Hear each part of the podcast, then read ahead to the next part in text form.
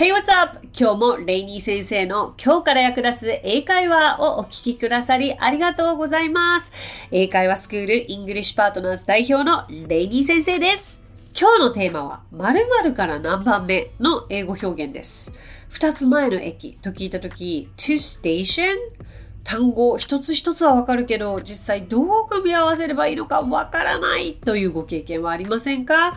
今回はそんな意外と表現がわからない数字を使った英語表現をご紹介したいと思います。リスナーの方からもご質問をいただいております。ニックネームシャムロックなつみさん。何度目かのご登場ですね。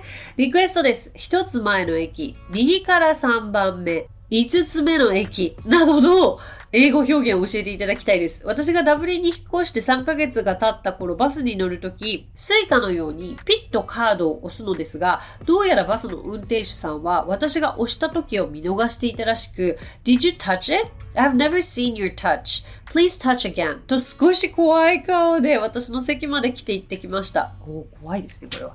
まだ英会話に慣れていない私は運転手さんが来た時点で大慌て。かろうじて出てきた英語は I touched, I touched ということしかできず。結局もう一度ピッと押して解決しました。今思えば一つ前の駅で押したよと具体的に説明したかったなぁとモヤモヤが残りました。他にもオープン画廊を見ているとき、たくさん飾ってある絵を近くで見たいけど近くに行けず、そんな時あの右から4番目の絵画はいくらですか？を英語で話すときどうするんだろうと思いつつ、その時は度胸がなくなくなく断念。何々から何番目という英語表現をレイニー先生のシンプルな英語で教えていただけますと嬉しいです。はい、シャムロック夏美さんありがとうございます。そうですね、そうですね。よく考えるとこれ難しいですよね。そうそう、私もこれすごい困った記憶があるな。でもどうやって私こういうのを覚えていったんだろうな。覚えていくっていうか、聞いて、あ、こういう言い方するんだっていうのはすごく多かったと思うんですよね。そう言われてみればこれ気になるって方すごく多いと思うんです。じゃあ行きましょうか。例えばね、一つ前の駅とか、具体的にこの言い方がわからないとするじゃないですか。で、もし一つ前の駅の駅名が分かっていたとしたら、その駅名を具体的に挙げるのも一つ手ですよね。あとは、乗った時に押したよって言いたければ、I touched it when I got on. get on で乗る got on とか、got on from どこどことか、例えば渋谷で乗った時にタッチしたってば、I touched it when I got on from 渋谷 station とか、こう、ドンピシャの単語が出てこない時には、自分が言いたい、ちょっと違うアプローチをするというのも実際頭を使わなきゃいけなかった私の英語の学びのプロセスではありますね。はい。で、えっ、と、この何番目に関して言うならば、ちょっとたくさんやっていきましょうか、今日ね。結構ここで何番目っていうのは助数が大活躍ですよね。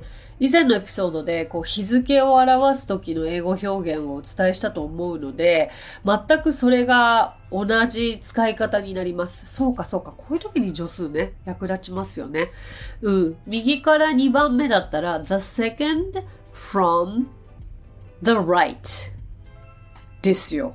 the second from the right じゃあ、左から2番目はどうなるでしょうか ?the second from the left ですね。この定型さえ覚えておけば、あとはこの second を3番目、4番目、5番目とか、右、左とかで当てはめていけばよくて、まあ前からじゃあ2番目だったら、the second from the front。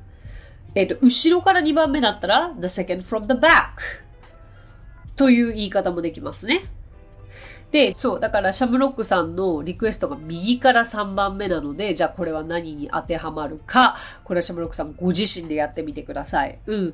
助数はいくつかのポイントさえ覚えればいいというのを過去のエピソードでやってますから、まあ1番目、2番目、3番目、それから12番目、20番目、21番目、22番目、23番目、この辺とかは結構ポイントになってきますけれども、そう、右から3番目もぜひやってみましょう。じゃあ、あの右から4番目の絵画はいくらですかになりますけど、これ、その、右から4番目という表現が分かったらご自身で挑戦できるんじゃないかなと思います。こういう言ってみたいものをまず自分で英作をしてみるということこそが、英語が話せるようになるための近道なのですが、例えば、how much is it? って指さしたとして、oh, which one? って言ったら、oh, the fourth picture from the right という言い方になりますよね。はい。と答えを言ってしまいましたが これをね、自分なりにどういうふうに言えるかなっていうことは考えてみてください。ここまで、えっと、右から何番目、左から何番目、前から何番目、後ろから何番目はやりましたけど、あと上から何番目例えば、上から3番目、the third from the top とか、下から3番目だったら、下は bottom というんですけれども、the third from the bottom という言い方もできます。だから、えっと、助数をしっかり頭に入れて、それから、上からなのか、下からなのか、右からなのか、左からなのかとか、その辺をしっかりと頭に入れておけば、この順序ですよね。これらは使えるかなと思うんですけれども、例えば一つ前の駅だったら、まあ、last station って言ったりもできます。last stop って言ったりもできますし、うん、まあ、えっと、二つ手前とかだと to stop before, to station before という言い方もできますし、まあ、先ほどお伝えしたように、具体的な、えっ、と、駅名を言うこともできますよね。と、5つ目の駅だったら、fifth station from here。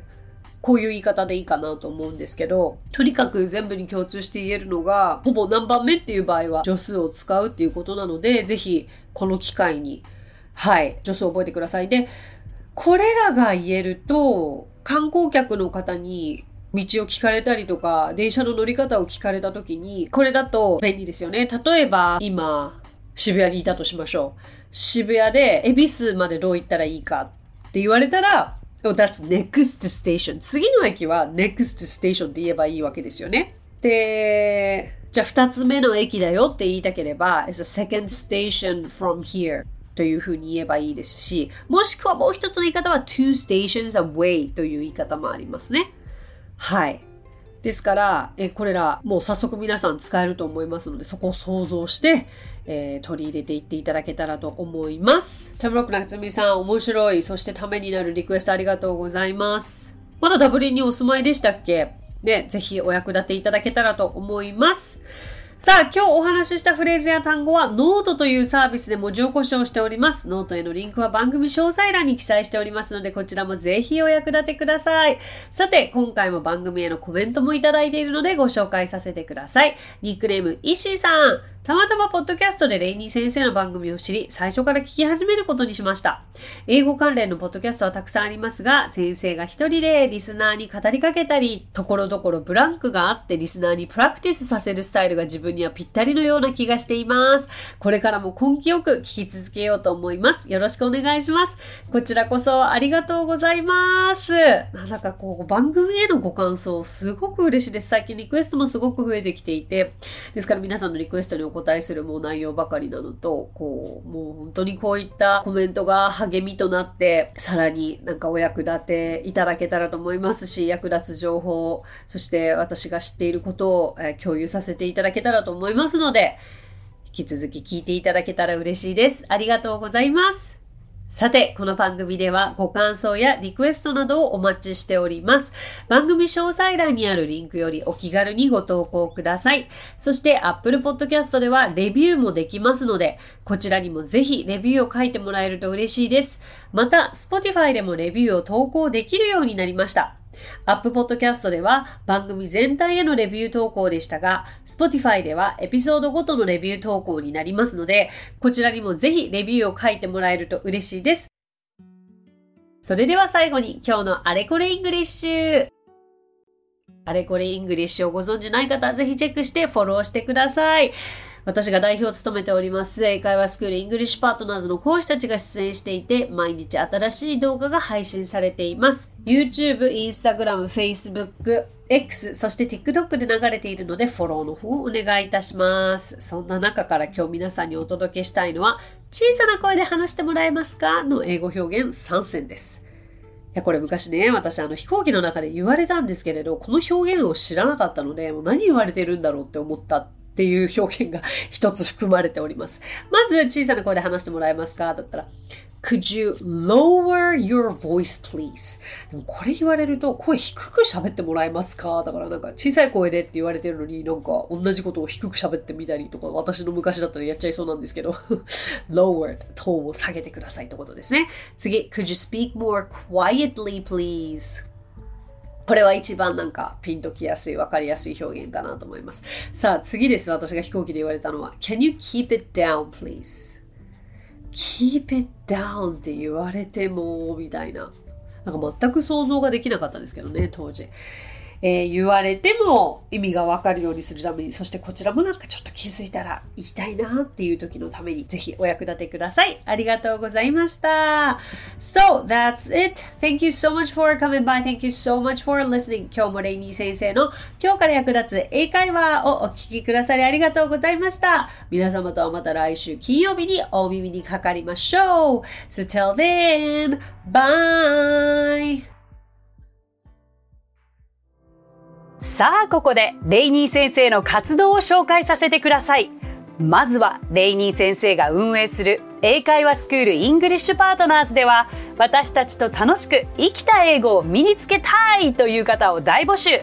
マンツーマングループ、キッズすべて出張レッスンとオンラインレッスンで行っています。また、英会話の講師も大募集。女性だけの募集になりますが、東京23区内で出張レッスンができる方や、オンラインレッスンで早朝や夜のレッスンができる方、海外在住の講師なども募集しています。ぜひご応募お待ちしています。詳しくはイングリッシュパートナーズのホームページを検索してみてください。